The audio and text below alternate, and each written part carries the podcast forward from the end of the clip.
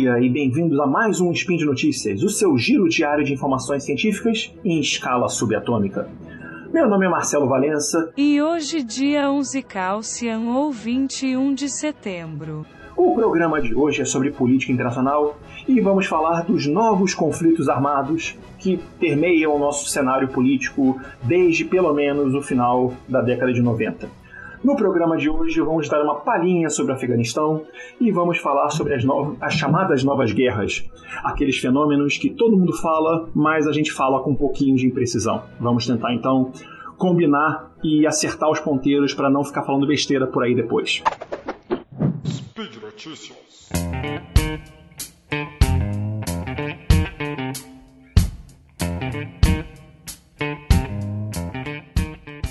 A ideia de novas guerras ela surge é, a partir da, da, década de 90, finalzinho de 90, a partir do livro New and Old Wars: Organized Violence in a Global Era, de uma autora, de uma pesquisadora e acadêmica, Mary Caldor, uma inglesa, tá?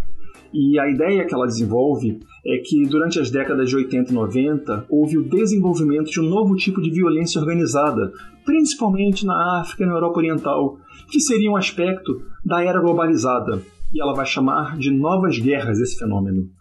As novas guerras apagariam as distinções entre a guerra, ou seja, a violência entre estados ou grupos políticos organizados por motivos políticos, o crime organizado, que seria a violência exercida por grupos privados organizados por motivos privados, e as violações de larga escala aos direitos humanos, a violência exercida por estados ou grupos politicamente organizados contra indivíduos. Essa ideia de novas guerras ela ficou muito popular no final da década de 90 e durante a década de 2000, e até hoje tem muita gente boa falando de novas guerras, mas sem falar de novas guerras. Por quê? Porque elas, essas pessoas acabam confundindo a ideia de novas guerras com guerras informais ou guerras privatizadas, aonde a distinção entre o que é privado e público, o que é estatal e não estatal, o que é informal e formal não pode ser aplicado. Nas novas guerras, a gente não tem como separar. Também falam muito sobre guerras pós-modernas, um termo que incluiria guerras virtuais, guerras no cyberespaço. Mas as novas guerras, elas não são pós-modernas.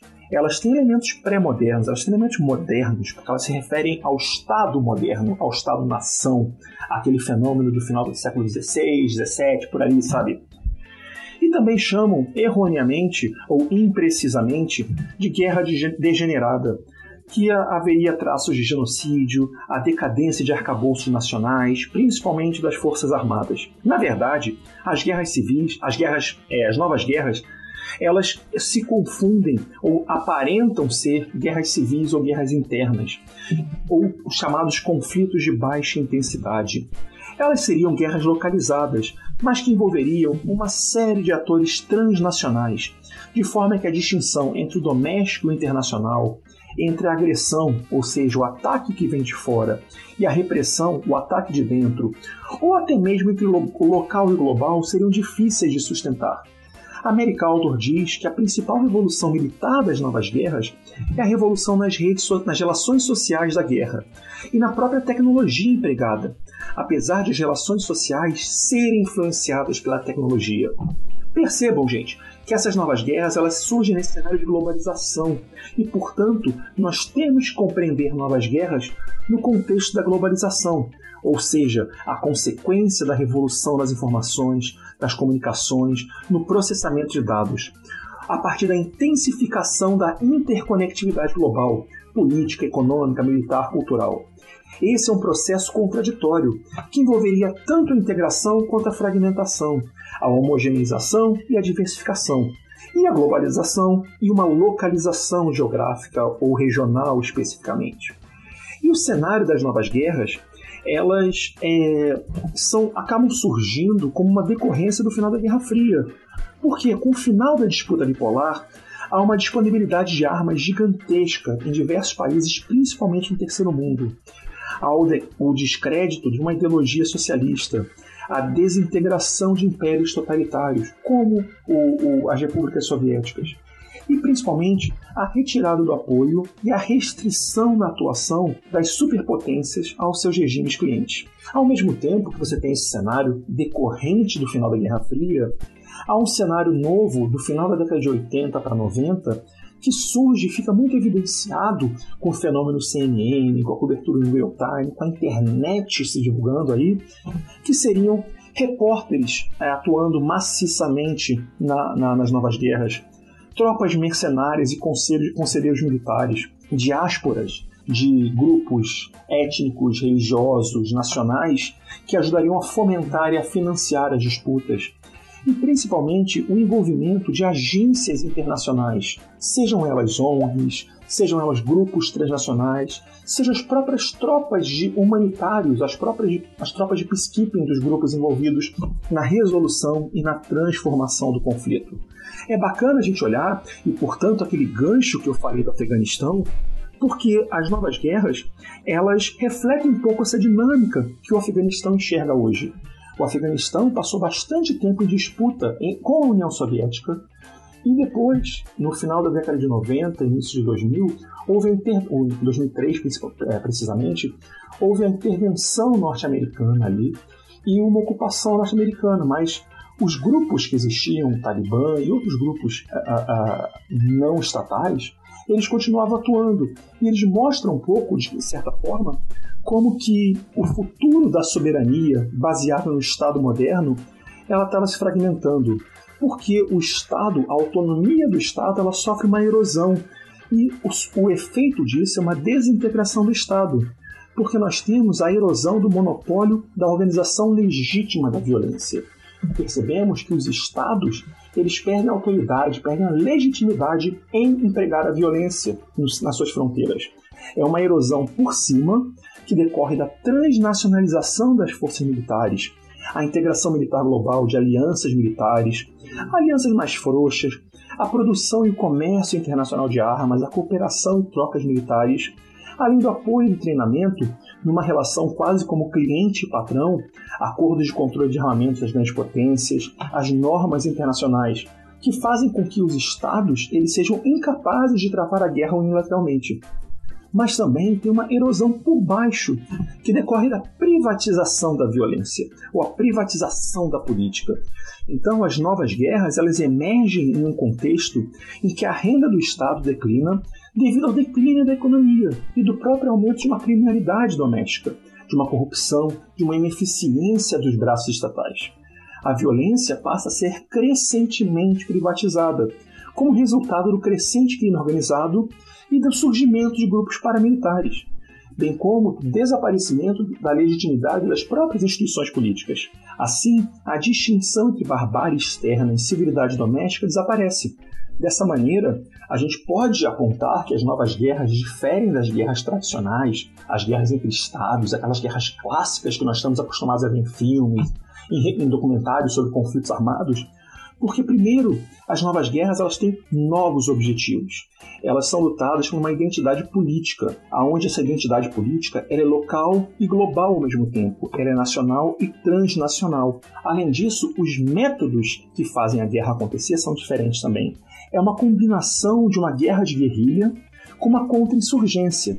Ou seja, a partir da lógica da guerrilha, com o território capturado pelo controle político da população, ao invés de um avanço militar, e dessa contra-insurgência, de uma desestabilização da, do medo de ser semeado, do ódio, do controle da população para se livrar de identidades diferentes, a gente tem que as unidades envolvidas no conflito não são hierarquicamente organizadas, mas são descentralizadas.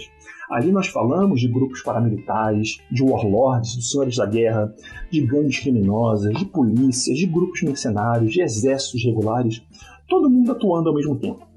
E falamos também de um financiamento diferente, onde a produção doméstica ela declina dramaticamente devido à competição global, à destruição física ou à interrupção do comércio normal e da própria incapacidade do Estado de recolher taxas. Aquela ideia de uma economia de guerra globalizada, descentralizada, uma dependência de recursos externos, do mercado negro, dos recursos das diásporas, do, da taxação das organizações humanitárias, de apoio de governos vizinhos, o tráfico de armas, drogas, de commodities, ela passa a financiar esses novos conflitos. E quando a gente olha para os exemplos de novas guerras no mundo, a Mary Caldwell vai falar do confronto entre os bósnios e os sérvios na Iugoslávia. Mas também nós temos outros exemplos disso. E o Afeganistão ele fica balançando um pouco nessa dimensão porque nós falamos de uma presença maciça de atores estrangeiros. Nós falamos de grupos internacionais que acabam erodindo a autoridade interna do Estado, que já era fraca, e lutando contra grupos que buscam legitimidade, porque a figura do Estado afegão ele deixa de ter essa legitimidade, essa credibilidade.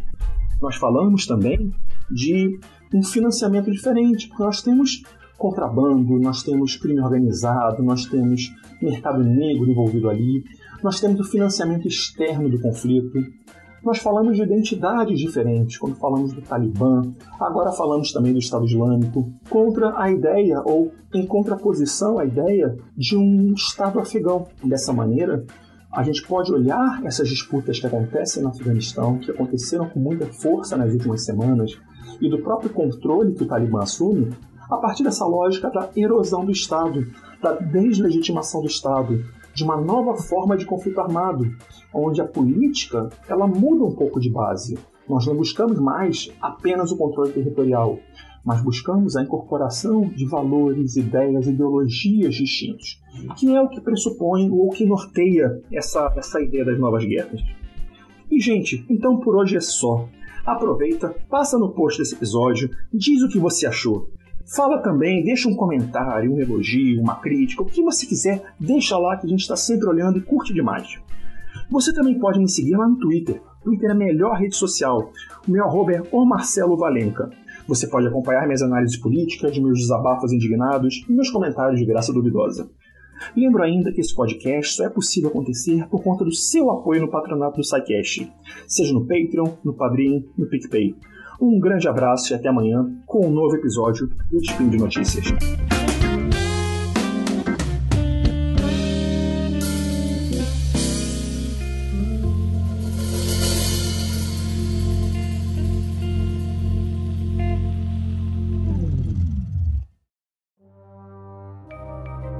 Este programa foi produzido por Mentes Deviantes. deviante.com.br